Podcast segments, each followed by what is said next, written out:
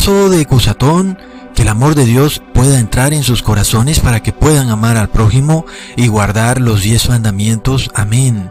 Bueno amigos, en este video vamos a hablar de una fiesta que muchos están realizando y no se dan cuenta. Y vamos a mirar si es bíblica o no es bíblica. Y inicialmente vamos a hablar de los cumpleaños pero también vamos a mirar muchos otros tipos de fiestas, como fiestas de graduación, etc. Las fiestas en general. Y ahora, ¿Esto es bíblico o es cristiano realizar fiestas de cualquier tipo? ¿Y puede esto llevarnos a recibir la marca de la bestia? Es lo que vamos a revisar en este video, porque sabemos que la marca de la bestia está muy pero muy cerca y por esto debemos resguardarnos de todo lo que nos lleve hacia la marca de la bestia, porque no queremos recibirla, queremos evitarla a toda costa. Luego es importante hablar de esto porque el mundo en general le parece como que muy absurdo el no festejar algunas fiestas. El mundo quiere festejar muchas cosas, los cumpleaños, las graduaciones, los aniversarios, en fin, el hombre siempre está buscando alguna excusa para celebrar, por lo que vamos a analizar todo esto en este video y vamos a ver cómo en realidad muchas cosas de las que hacemos que nos parecen inofensivas nos pueden llevar a la marca de la bestia, aunque parezca increíble pero todo lo vamos a probar con la Biblia. Luego, no vamos a hablar solamente del cumpleaños, por supuesto, sino de toda celebración que tú hagas. No solo celebraciones que giren en torno a ti solamente, como por ejemplo el cumpleaños o una fiesta de grado, sino también muchas celebraciones o fiestas o ritos, como le quieras llamar, que muchas veces hacemos y no nos detenemos a pensar por qué lo hacemos. Así que para ir desenredando todo esto, vamos a empezar por la fiesta de cumpleaños. Lo primero que sabemos es que en la Biblia específicamente no dice que no se debe festejar la fiesta de cumpleaños o que eso sea pecado. No lo dice directamente y muchas personas se pegan de eso para justificar que es totalmente normal celebrar la fiesta de cumpleaños. En este video, sin embargo, nosotros vamos a demostrar que celebrar la fiesta de cumpleaños es pecado, aunque la Biblia no lo diga directamente. Cuando estudiamos los diez mandamientos nos damos cuenta que es pecado. Ahora, como les dije, si nosotros no queremos recibir la marca de la bestia, tenemos que ir punto por punto en cada mandamiento y revisar en qué estamos bien y qué no estamos bien, porque muchas veces violamos los mandamientos de Dios y no nos damos cuenta. Ahora, precisamente en este video, les voy a demostrar que celebrar el cumpleaños es en sí un pecado. Desde ya muchos estarán pensando que yo soy testigo de Jehová, pero por supuesto muchos saben que yo no soy testigo de Jehová. Y de repente les voy a demostrar por qué no soy testigo de Jehová y por qué aún pienso que no se debe celebrar ninguna fiesta que gire en torno a nosotros, a nuestro yo. Y es que básicamente ese es el punto desde el que tenemos que empezar. Y es que básicamente amigos, todo esto desemboca en la violación de el segundo mandamiento y del primer mandamiento. Muy grave, porque de nuevo muchas personas hablan de amor al prójimo, pero como ya les he explicado, el amor al prójimo está dentro de los mandamientos del 5 al 10 y el amor a Dios está dentro de los mandamientos del 1 al 4. Y yo te pregunto, ¿qué es peor? ¿Pecar contra el prójimo o pecar contra Dios? Yo pensaría que es peor pecar contra Dios. Así que cuando vamos a ver que celebrar la fiesta de cumpleaños es violar el segundo y el primer mandamiento, eso es pecar contra Dios. Luego leamos el segundo mandamiento en Éxodos 20, versículo 4 al 5. No te harás imagen ni ninguna semejanza de lo que está arriba en el cielo, ni abajo en la tierra, ni en las aguas debajo de la tierra. No te inclinarás a ellas ni las honrarás, porque yo soy Jehová tu Dios, fuerte, celoso, que visito la maldad de los padres sobre los hijos hasta la tercera y cuarta generación de los que me aborrecen Así que en general, las personas que se dedican a revisar y estudiar la Biblia entienden que por ningún motivo debemos hacernos ningún tipo de estatua o imagen de idolatría y que no debemos tener ningún tipo de esas estatuas o imágenes en nuestra casa. Nada de eso, que sea representación de algo que esté arriba en el cielo o en la tierra o en el mar. Pero ¿qué sucede cuando esas imágenes no son solo físicas, sino que también pueden ser como espirituales? Y alguien se preguntará, bueno, pero ¿cómo es eso, Ecosatón? ¿Cómo puedo yo hacerme una imagen espiritual de algo? ¿Y cómo puedo darme cuenta de que me he hecho una imagen espiritual de idolatría, aun y cuando yo mismo tal vez no sea consciente de ello? Luego, para identificar una imagen espiritual que nosotros nos hayamos hecho, aun y sin que nosotros tengamos una conciencia completa de ello, por lo que tal vez las hacemos porque son tradiciones, pero no nos hemos dado cuenta que es pecado.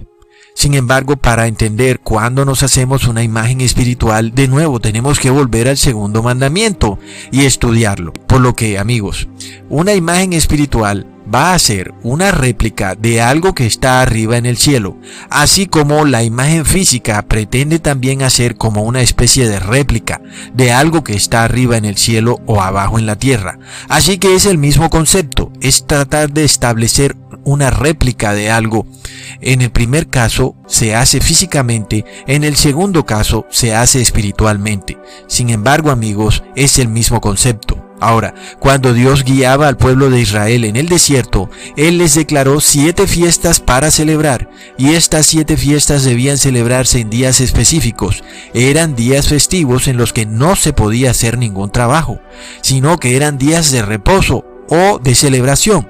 Así que el Señor instauró siete fiestas, amigos, pero los hombres paganos que no seguían la religión del pueblo de Israel Tenían también sus propias fiestas, en las cuales ellos celebraban todo tipo de ritos, de celebraciones, entre esas el cumpleaños.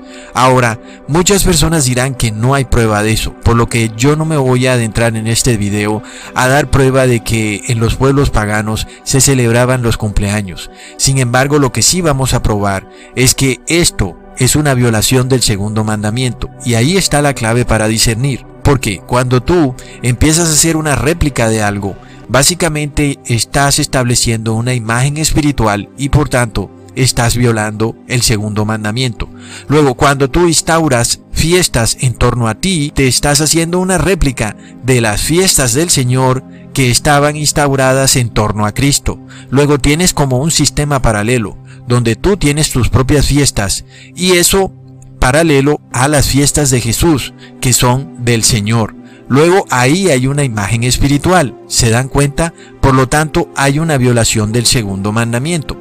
Ahora, entendamos que de por sí ya las personas tienen una tendencia a la egolatría, a autoexaltarse, a autoalabarse, se toman selfies, se miran al espejo, bueno, de todo hacen. Sin embargo, por esto no debería extrañarnos que el hombre siempre esté buscando idolatrarse. Y puede hacer esto a través de fiestas. Y esas fiestas son, por ejemplo, el cumpleaños. Luego, cuando el hombre hace esto, básicamente está haciendo un ídolo de sí mismo paralelo a Dios. Es como tener un ídolo ajeno delante de Dios. Luego, también se está violando el primer mandamiento, ¿verdad? Y es que cuando tú empiezas a establecer un sistema de idolatría en torno a ti mismo, inclusive con fiestas que te celebren a ti, básicamente estás haciendo una réplica del mismo sistema que Dios hizo, en donde Él instauró unas fiestas para adorarlo a Él. Así que es muy curioso que las personas en sí tengan muchas fiestas en torno a ellas, como cumpleaños, día del profesional, día de la graduación, día del niño, día de la mujer, Día del Trabajador, Día del Aniversario, etc. Todas esas fiestas giran en torno a nosotros y por tanto hemos establecido un falso ídolo en torno al yo, porque precisamente para eso estaban las fiestas del Señor, para quitarnos esa idolatría y girar en torno al verdadero Dios. Luego, las personas sí violan el segundo mandamiento cuando se hacen fiestas que van ligadas a un falso Dios, aun y cuando no tengan imágenes físicas, ¿ok? Por lo que los testigos de Jehová curiosamente dicen que ellos no celebran los cumpleaños. Y lo curioso del caso es que ellos no dan una prueba contundente. Del por qué no se puede celebrar el cumpleaños. Mucha gente realmente no puede entenderlo y eso se debe a que su explicación es realmente débil y eso tiene una razón de ser muy interesante que les voy a explicar más adelante en este video. Y es que siempre que tú hagas fiestas en donde te estás exaltando, por supuesto que hay una violación del segundo mandamiento, te guste o no te guste. ¿Por qué? Porque has establecido un sistema paralelo de fiestas en torno a ti, convirtiéndote a ti en un pseudo Dios, en lo cual cada año tú celebras tus propias fiestas. Eso, por supuesto, es una imagen del sistema de fiestas establecido por Dios. Luego, si te has hecho una imagen de algo que está aquí en la tierra o que puede estar en el cielo. Tremendo, ¿verdad? Por tanto, sí hay violación del segundo mandamiento. Y es que claramente dice que no te harás imágenes. Y la Biblia nos muestra que este es un tema muy claro en el fin del mundo. Y es que el Apocalipsis nos muestra que un imperio, un gobierno, se va a hacer una imagen de la bestia y esta imagen de nuevo no va a ser una imagen física. Es decir, que no va a haber un gobierno que va a ser una imagen de un dragón de siete cabezas con diez cuernos, sino que van a tratar de hacer una imagen espiritual de la bestia. Y esta imagen espiritual no es sino comportarse de la misma manera que se comportó la bestia, es decir, ese imperio en el pasado que siguió a los cristianos. Luego vemos que la imagen sí puede ser espiritual y ahí hay una violación del segundo mandamiento. Luego leemos entonces en el Apocalipsis 13, versículo 15, y se le permitió infundir aliento a la imagen de la bestia para que la imagen hablase e hiciese matar a todo el que no la adorase. Luego vemos que sí hay adoración cuando tú te haces una imagen falsa, inclusive si es espiritual. Aunque tú no lo quieras reconocer, sí estás en violación del segundo mandamiento y es idolatría. Luego, es muy curioso amigos que esto va a suceder precisamente con la iglesia cristiana. Y es que es de ahí mismo desde donde sale la idolatría. Por tanto, es de la iglesia cristiana desde donde se produce la marca de la bestia tremendo. Luego entendemos que si tú quieres salvarte, tienes que establecer una imagen de Cristo y no de la bestia. Y cuando tú te comportas de una manera distinta a como Cristo vivió su vida, todo eso es idolatría. Y ahora entendemos que toda fiesta que no se encuentre en la Biblia específicamente descrita como fiesta del Señor es por deducción lógica una fiesta pagana y por tanto es idolatría. Por tanto, es violación del segundo mandamiento. Y de nuevo, aunque nosotros no podemos ver la imagen, no podemos tocarla, sentirla, sí estamos haciendo una imagen espiritual. Y es que el ser humano sí es capaz de hacerse todo tipo de ídolos, aunque no se puedan ver. Sí, el ser humano es capaz de todo, inclusive de hacerse ídolos espirituales. Luego, si tú quieres saber de qué manera práctica en tu vida diaria puedes discernir si tienes una imagen espiritual, lo que debes es empezar a revisar tu vida punto por punto, las fiestas que celebras. ¿Son fiestas del Señor o son otro tipo de fiestas? Porque la respuesta a esto es así de sencilla. Es, básicamente, dime qué fiesta celebras y yo te diré cuál es tu Dios. Si celebras un cumpleaños, tu Dios eres tú. Si celebras la Navidad, tu Dios es el sol.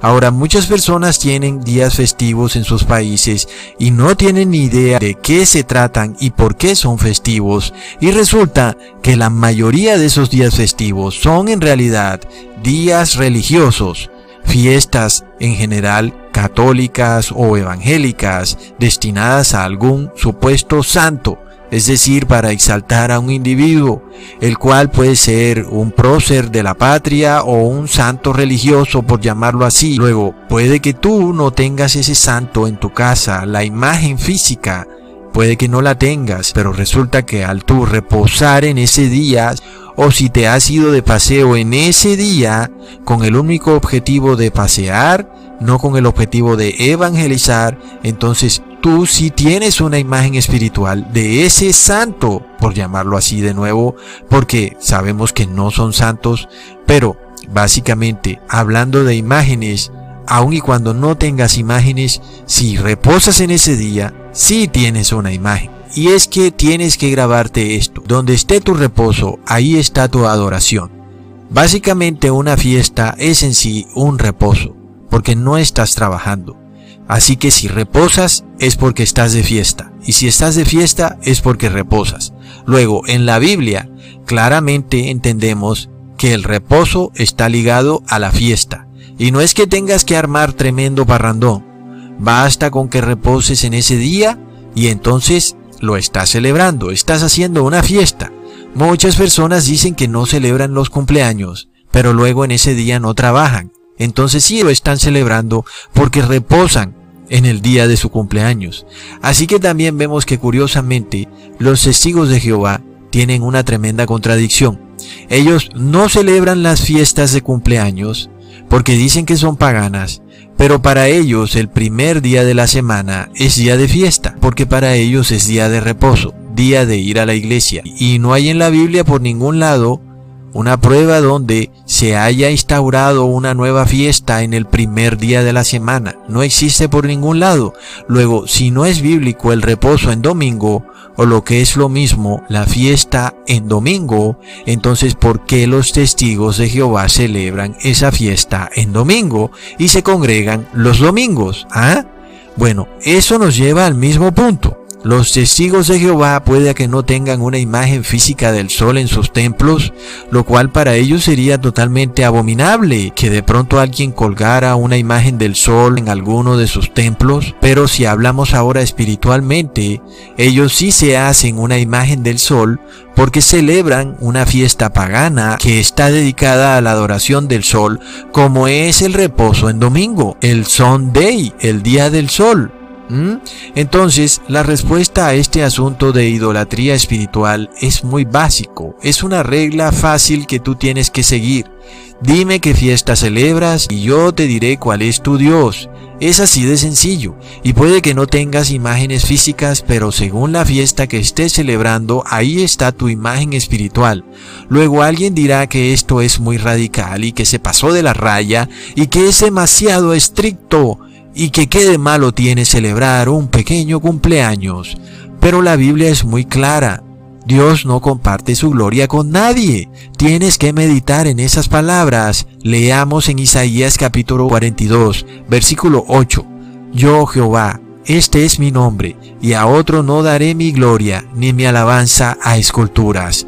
Así que este es precisamente el mismo tema.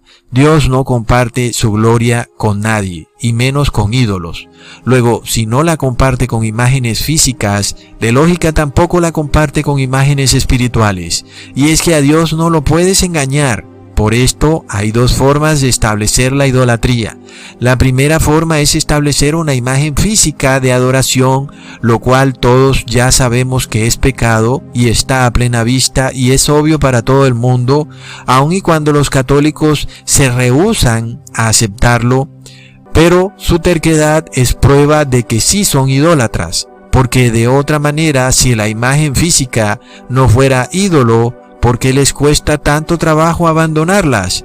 Esa es precisamente la prueba de que sí son idólatras. Luego, viene la segunda forma de establecer una imagen de adoración en torno a un ídolo, la cual no está fácilmente visible.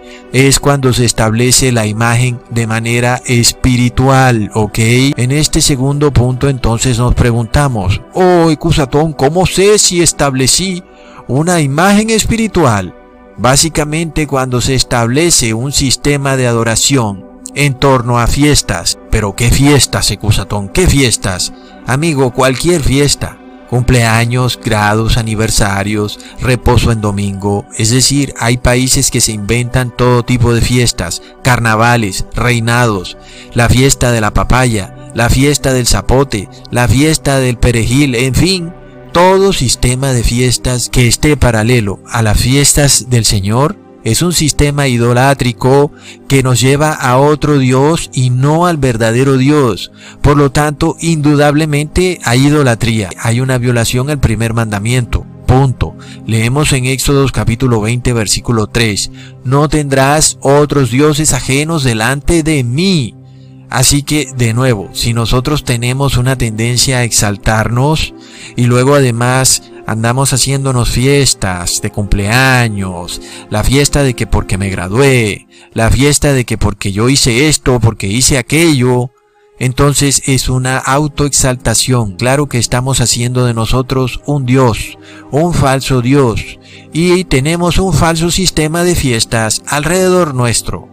Luego, leamos en Éxodos capítulo 34 versículo 14, pues no adorarás a ningún otro Dios, ya que el Señor, cuyo nombre es celoso, es Dios celoso. Luego recordemos siempre amigos la condición del ser humano, que no podemos olvidar, y es que es hipócrita, y es que es verdad. A los seres humanos nos gusta hacernos los locos. Oh Dios, mira esto. No tengo en mi casa ninguna imagen física, ni de ninguna estatua, ni foto de ningún ídolo. Pero si tienes un ídolo espiritual, entonces no te hagas. Cada semana celebras una fiesta pagana en domingo. ¿Y qué es eso?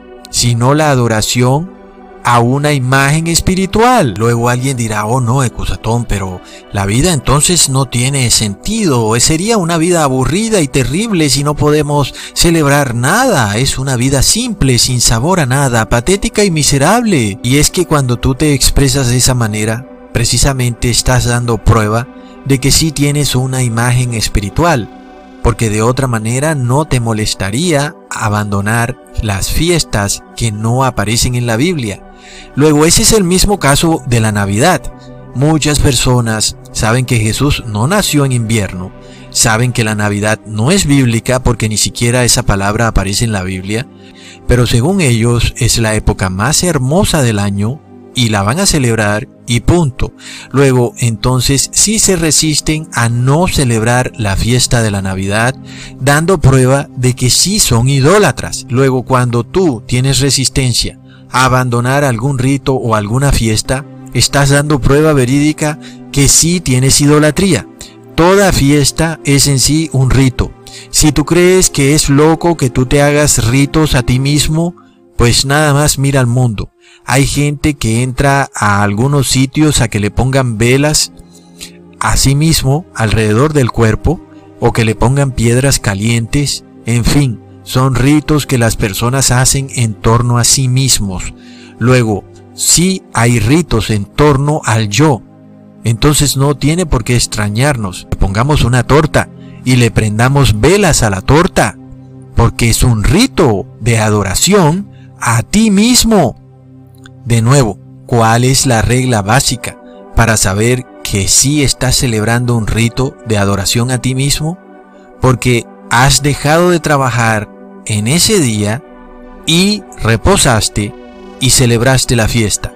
Y es que donde esté tu reposo está tu adoración. La fiesta va ligada al reposo. Si tú, por ejemplo, estás tirado en tu casa viendo una película en tu sofá, estás en reposo y quiere decir que estás celebrando un rito. ¿Y dónde está la imagen? La tienes al frente. Es tu televisor colgado en la pared. Así que sí hay idolatría cuando vemos televisión. Luego de nuevo, dime dónde está tu reposo y yo te diré dónde está tu Dios. Dime dónde está tu fiesta y yo te diré dónde está tu Dios. Si tú no trabajas en tu cumpleaños, es un rito, porque hay reposo. Por tanto, si queremos salvarnos, entendemos que el ser humano tiene que llegar a un punto en el que tiene que dar prueba de que en realidad no tiene otros dioses ajenos delante de Dios. Y esto tiene que ser plenamente probado, amigos, porque de lo contrario recibiremos la marca de la bestia porque no podremos recibir el sello de Dios. Luego, precisamente, esto se debe a que el ser humano es hipócrita. Y es por esta razón que el ser humano tiene que ser probado. Y por tanto, es mejor que tú te vayas desprendiendo de toda idolatría porque no podrás pasar la prueba cuando realmente necesites valor para pasar la prueba. Porque recordemos lo que dijo el profeta Nehemías en el capítulo 9, versículo 6. Solo tú eres el Señor, tú hiciste los cielos, los cielos de los cielos con todo su ejército, la tierra y todo lo que en ella hay, los mares y todo lo que en ellos hay, tú das vida a todos ellos y el ejército de los cielos se postra ante ti. Luego aparecen las personas y dicen, oh sí, solo tú eres el Señor. Pero si será cierto, pues tienes que dar prueba de ello, ¿verdad? Y es que esa es la prueba que precisamente viene al mundo con la marca de la bestia, porque todos manejamos dinero, pueda que lo tengamos en nuestro bolsillo. Y el cristiano dice, bueno, pero yo no soy idólatra, pero tengo que manejar dinero, pero no tengo el dinero como ídolo y tampoco me hago un símbolo del dólar y lo cuelgo en la pared.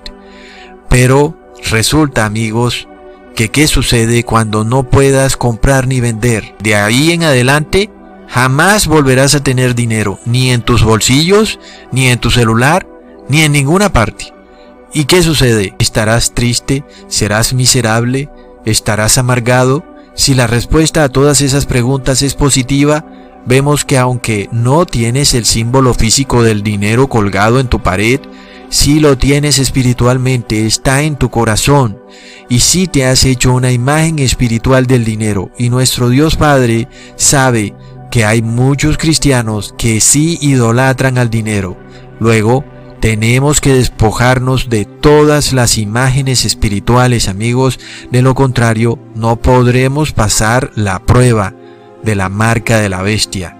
Y por supuesto, tenemos que empezar por el yo, esa es la primera imagen espiritual que tenemos que derribar. Tenemos que derribar todos los ídolos, amigos. Todos. Porque Dios no comparte su gloria con nadie. Tú piensas, oh, Dios entenderá, porque ¿qué voy a hacer si no puedo comprar ni vender? ¿Me moriré de hambre? Pues Dios sabrá que tuve que recibir la marca de la bestia para comer, pero no fue por nada malo. Pero no será así. Dios esta vez no va a entender. Y es que verás, Dios lleva seis mil años entendiendo, siendo paciente, pero precisamente la marca de la bestia es la última gota que derrama el vaso de la paciencia de Dios. Dios no va a estar paciente por los siglos de los siglos eternamente. No, llega un punto en que su paciencia se acabó. Y básicamente es lo que va a suceder con la marca de la bestia, porque muchos nos habíamos acostumbrado a que Dios es paciente. Y sí, por ejemplo con el tema de los cumpleaños, Dios es paciente porque sabe que nosotros estábamos como con los sentidos dormidos y de repente pues ah, es un cumpleaños, es una torta con velas, ¿por qué le ponen velas a una torta?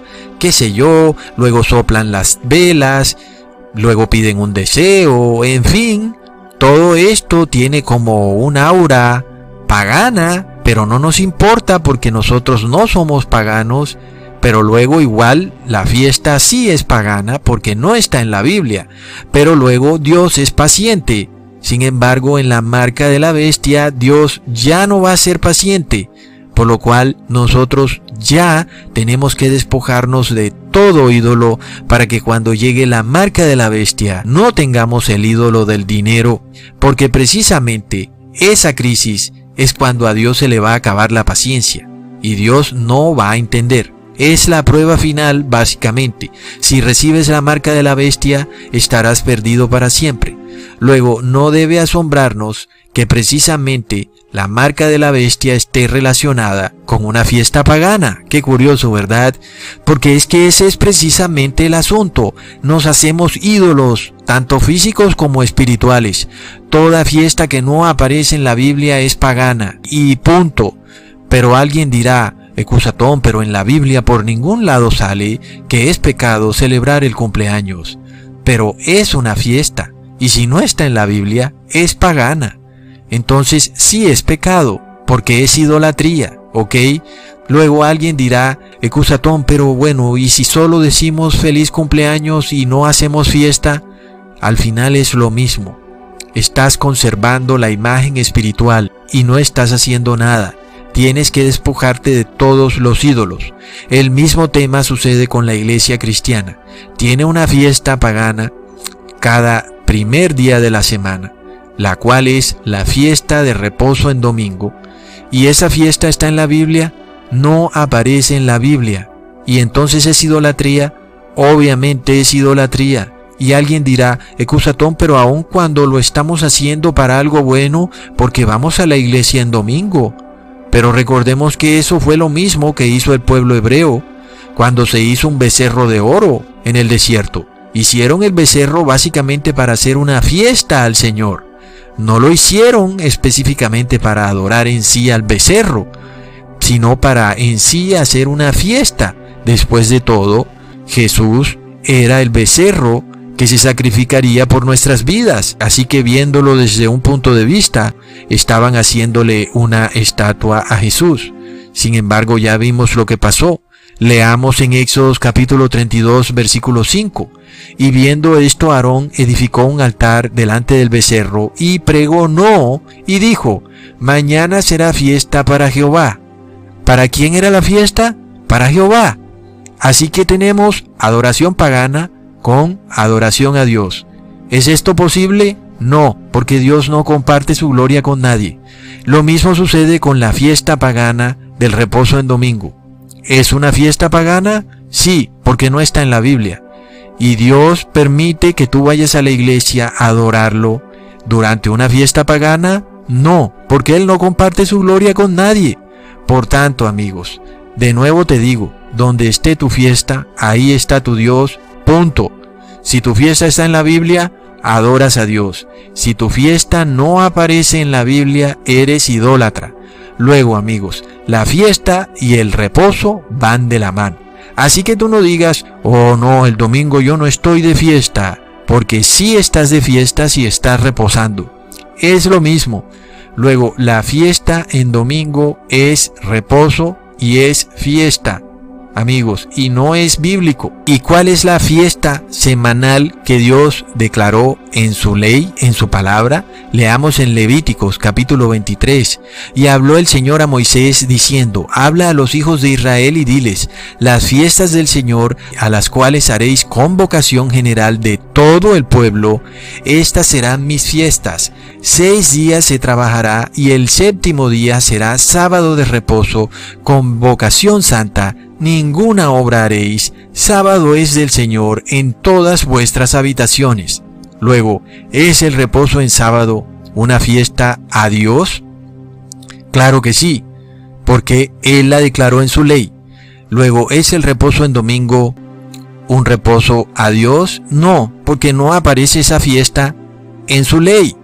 La fiesta del primer día de la semana no aparece en su ley, luego es una fiesta pagana. Y para terminar de rematar, él declaró que el cuarto mandamiento debía obedecerse. Y el cuarto mandamiento es reposar en sábado, es decir, celebrar semanalmente la fiesta de reposo cada siete días entonces, no se puede mezclar la adoración a Dios con idolatría, no se puede santificar lo inmundo, porque Dios no comparte su gloria con nadie.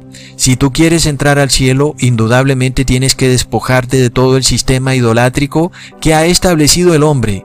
Ya en videos pasados les he hablado del por qué tienen que revisar todo lo que hay en su casa. No sea que vayan a tener en algunos de sus cajones imágenes idolátricas Luego también en sus paredes puede que tengan imágenes, ya sea de ídolos o inclusive de familiares. Si, como ya les dije, esas imágenes ustedes las colgaron en la pared, deben bajarlas. Y si fue otro el que las colgó, entonces ustedes no tienen por qué bajarlas. Por lo cual, amigos, ya hemos eliminado las imágenes físicas. ¿Qué sigue? Eliminar las imágenes espirituales. Entonces ahí es donde buscamos qué imágenes espirituales tenemos. Un punto de inicio son las fiestas que celebramos. Navidad, cumpleaños, grados, reposos en domingo, días festivos en los cuales reposamos y no sabemos ni el por qué. Todas son fiestas paganas que tenemos que eliminar porque no nos apuntan a nuestro verdadero Dios, sino a otros dioses ajenos delante de Dios. Todo sistema de fiestas que nos separe de Jesús es idolátrico. Nuestros ojos tienen que estar puestos solamente en Jesús como nuestro Salvador. Luego, inclusive si tú celebras las fiestas del Señor a la manera como estaban dispuestas en el viejo pacto, como la celebraba el pueblo judío, ahí también hay idolatría, porque es el mismo proceso. Tú vienes y empiezas a establecer unas fiestas en torno ya no a Jesús, sino en torno a la nación de Israel. Ahí es donde vemos toda esta religión mesiánica que ha surgido, donde las personas ahora pretenden hablar judío, pretenden vestirse como judío, comer comida judía, celebrar las fiestas en días específicos. Piensan sacar hasta el pasaporte de Israel y hasta piensan que se van a enriquecer como se han enriquecido los judíos. Por supuesto, todo esto es idolátrico. ¿Por qué? Porque la Biblia claramente nos dice en Colosenses 2.16 que todas las fiestas eran una sombra de Jesús. Leamos amigos. Por tanto, nadie os juzgue en comida o en bebida. En cuanto a días de fiesta, luna nueva o días de reposo, todo lo cual es sombra de lo que ha de venir, pero el cuerpo es de Cristo.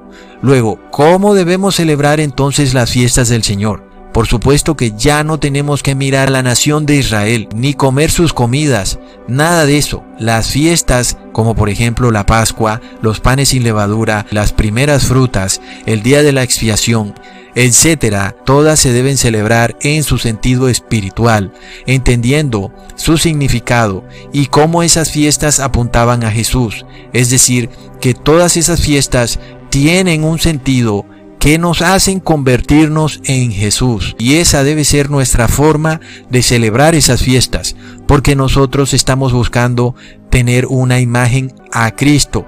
Luego entendemos amigos que el mundo quiere establecer una imagen tanto física como espiritual, inclusive una imagen de la bestia. Pero nosotros queremos establecer una sola imagen espiritual y es la imagen de Cristo. Por esto amigos, nosotros tenemos que establecer un carácter igual al de Jesús para que de esta manera Jesús restaure la forma como fuimos creados en el Edén, y es que fuimos hechos a su imagen. Tremendo, ¿verdad? Y es lo que tenemos que lograr, ser a imagen de Jesús. Y por tanto tenemos que vivir como Él vivió y tenemos que actuar como Él actuó. Y por supuesto debemos eliminar toda idolatría. Y una regla muy clara es, si el mundo lo hace, el mundo lo acepta y no desea sacrificarlo ni abandonarlo, es idolatría. Si tú le preguntas a una persona del común y le dices, no celebres más los cumpleaños, porque Jesús no celebró cumpleaños. Esa persona jamás va a dejar de celebrar sus cumpleaños. ¿Por qué? Porque es una exaltación al yo. Y cuando las personas no exaltan su yo, se deprimen, viven aburridas. Y sabemos que esa depresión es símbolo de posesión demoníaca. Sabemos también que aunque estas personas tengan como una especie de éxtasis momentáneo al celebrar sus cumpleaños, sabremos que pronto, en un par de días o semanas o meses, vuelve la depresión, vuelve la ansiedad, vuelve el malestar. Y eso es para ellos un ciclo interminable, el cual, según ellos, la única forma de aplacarlo es celebrando fiestas. Sus cumpleaños, sus graduaciones, todo lo que hagan tienen que celebrarlo, de otra manera entrarán en depresión. Es muy lamentable porque es un mundo que vive en un estado incansable y eso no es lo que Dios quiere para nosotros. Dios quiere un reposo verdadero, un reposo en el que tú realmente entiendes quién es tu Dios.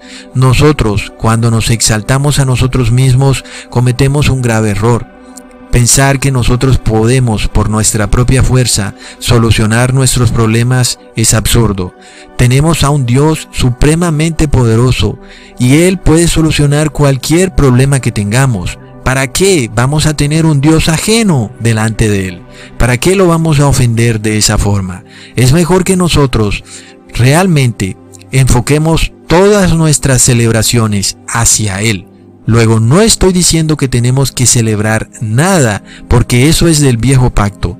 Luego, ojo, el mundo de nuevo está muy dado a celebrar algo, a comer y a beber, pero esto no es lo que Dios quiere en el nuevo pacto. La verdadera celebración que Dios busca es una celebración en la que tú celebras las fiestas del Señor, pero enfocándote en Jesús, viviendo como Él vivió, tratando de ser como Él es. Esas son las verdaderas fiestas del Señor y son las fiestas que tenemos que celebrar en su sentido espiritual y no en su sentido físico, para nosotros establecer finalmente una imagen espiritual a Cristo y de esta forma vivir con Él eternamente por los siglos de los siglos. Amén. Hasta pronto amigos.